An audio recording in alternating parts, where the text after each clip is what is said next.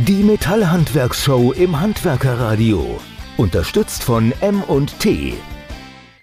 Jetzt geht es mal wieder um das berühmte Fachregelwerk und dazu ist Jörg Dombrowski bei uns im Handwerkerradiostudio eingetrudelt. Hallo Jörg. Ja, hallo Olli, ich freue mich hier zu sein. Ja, schön, dass du da bist. Sag mal, über das Fachregelwerk müssen wir da überhaupt noch drüber sprechen. Gibt es da noch irgendwas, was keiner weiß? Ja, unbedingt. Also wir, wir haben zwar, wir sind ja jetzt im 21. Jahr, sage ich mal, mit dem Fachregelwerk und haben wirklich auch ein, ein, eine gute Präsenz im Metallhandwerk und sind dort anerkannt und akzeptiert.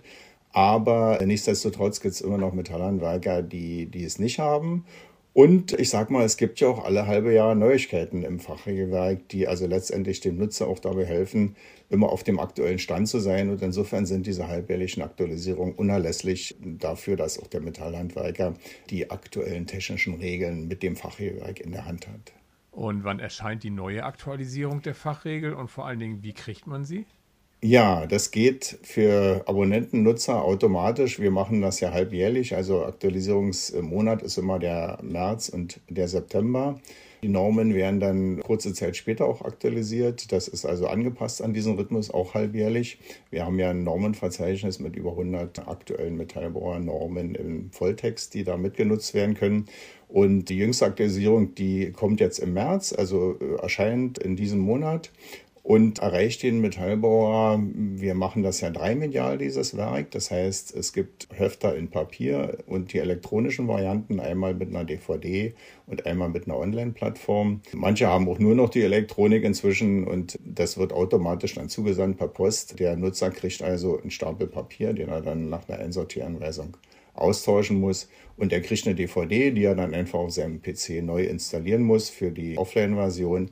Und die Online-Version wird automatisch auf der Plattform www.metallbaupraxis.de ausgetauscht. Also wenn man dann äh, nach dem äh, Aktualisierungstermin, der liegt Ende März, äh, auf die Plattform geht, hat man automatisch dort auch die, die äh, neue Variante, die aktualisierte Fassung des Fachregelwerkes. Was sind denn jetzt im März die wichtigsten Änderungen? Warum muss ich denn wieder mal sofort zuschlagen? Ja, es gibt da eine ganze Reihe von Dingen wieder. Es haben sich also auch wieder ja, Richtlinien, äh, Normen geändert. Das hat ja immer diesen Aktualisierungsbedarf dann auch zur Folge. Wir haben auch wieder Kapitel überarbeitet, die also schon länger im Fachregelwerk stehen und wo dann auch der technische Stand das erfordert, dass man einfach nochmal rangeht. Wir haben jetzt beispielsweise das Kapitel 1.7 zu Fertigungsverfahren und Maschinen. Das ist eines der Grundlagenkapitel im Fachregelwerk im, im ersten Teil wurde komplett überprüft und überarbeitet. Beispielsweise, es gibt Änderungen im Kapitel 1821325 Duplex-Systeme. Im Bereich Wintergärten gibt es Korrekturen, Aktualisierungen, sowohl was die DIN EN 1090 betrifft, als auch die Planung und den Bauantrag, Baugenehmigung. Wir haben im äh, Bereich Geländer, im privaten äh, Bereich, haben wir in diesem Kapitel auch die, die äh, ja, Normen sozusagen oder die, die Landesbauordnungen aktuell wieder dazugetan. Die ändern sich ja auch alle paar Jahre, manchmal alle paar Monate, die Landesbauordnung. Und hier sind wir jetzt auch wieder unbedingt auf dem aktuellen Stand, sodass man also auch bei den Geländermaßen dort wirklich die aktuellen äh, Regelungen hat. Und was ganz wichtig ist, wir haben eine neue Richtlinie in das Fachregelwerk integriert.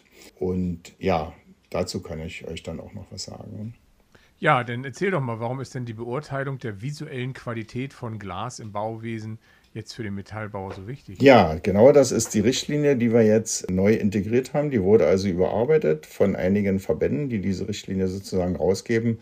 Und wir haben die in der aktuellen Fassung in das äh, Fachregelwerk mit übernommen. Das ist das Kapitel 1 1953 und heißt Tatsache Beurteilung der visuellen Qualität von Glas im Bauwesen. Im Metallbau ist es ja letztendlich so, dass der Metallbauer in vielen seiner, seiner Produkte, seiner Erzeugnisse Glas eingebaut hat. Ich sag mal, angefangen von Türen mit, mit Glasteilen, von Fenstern, Aluminiumrahmen, bis hin zu diesem großen Thema Fassaden. Fassaden funktionieren ja nur mit Glas. Also insofern ist der Metallbauer auch in dem Bereich sehr, sehr gut präsent und muss sich dort auch sehr gut auskennen. Und in dem Bereich gibt es leider auch viele Schäden, viele äh, Beanstandungen von Kunden.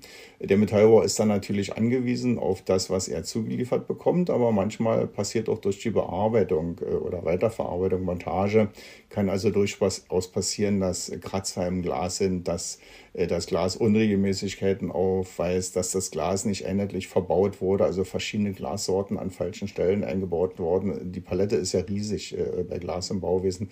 Da gibt gibt es also eine ganze Menge zu beachten.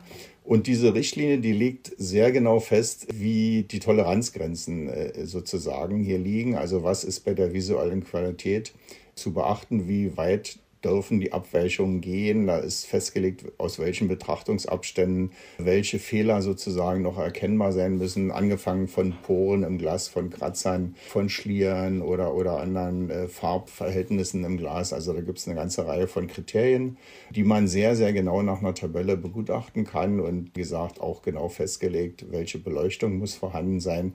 Also wenn Kunden dort mit einer Lupe rangehen und, und aus 10 cm Entfernung sozusagen einen kleinen Kratzer finden, dann ist das noch lange kein Grund für eine Beanstandung. Aber alles schon, alles schon passiert. Wir haben also diverse Schadensfälle in diesem Bereich. Und oftmals ist es dann Tatsache so, dass der Metallbauer auch seinen Glaslieferanten in Regress nehmen kann oder er kann dem Kunden sagen, das liegt noch innerhalb der Toleranzen. Das musst du akzeptieren, das ist einfach norm- und regelgerecht. Und deshalb ist diese Richtlinie so besonders wichtig und, und hilft auch dem Metallbauer letztendlich äh, Schäden zu vermeiden oder im Grunde genommen auch dem Nutzer nachzuweisen, dass es gar kein Schaden ist. Ja. Und das Fachregelwerk bekomme ich wo? Ja, wir haben dort eine sehr schöne Plattform www.metallbaupraxis.de. Da kann man sich also nochmal sehr ausführlich informieren, was im Fachregelwerk so passiert. Kann auch bestellen, kann es auch als Probeexemplar mal bestellen, um das einfach zu testen. Kostenlos. Das ist ja doch ein Werk, was man nur schwer erklären kann, sage ich mal so vorsichtig, weil das ist ein Riesenwerk, inzwischen 3000 Blatt Papier. In der elektronischen Variante natürlich viel einfacher zu nutzen, aber es ist das gesammelte Wissen des Metallbauhandwerks dort enthalten. Und insofern kann ich den Nutzern das nur empfehlen, www.metallbaupraxis.de. Guckt euch das an und wenn ihr wissen wollt, was in der jüngsten Aktualisierung drinsteht, dann einfach in die M&T Heft 3 gucken. Jörg, dann danke ich dir, dass du bei uns im Handwerker-Radiostudio warst. Ja, Olli, sehr, sehr gerne und alles Gute euch.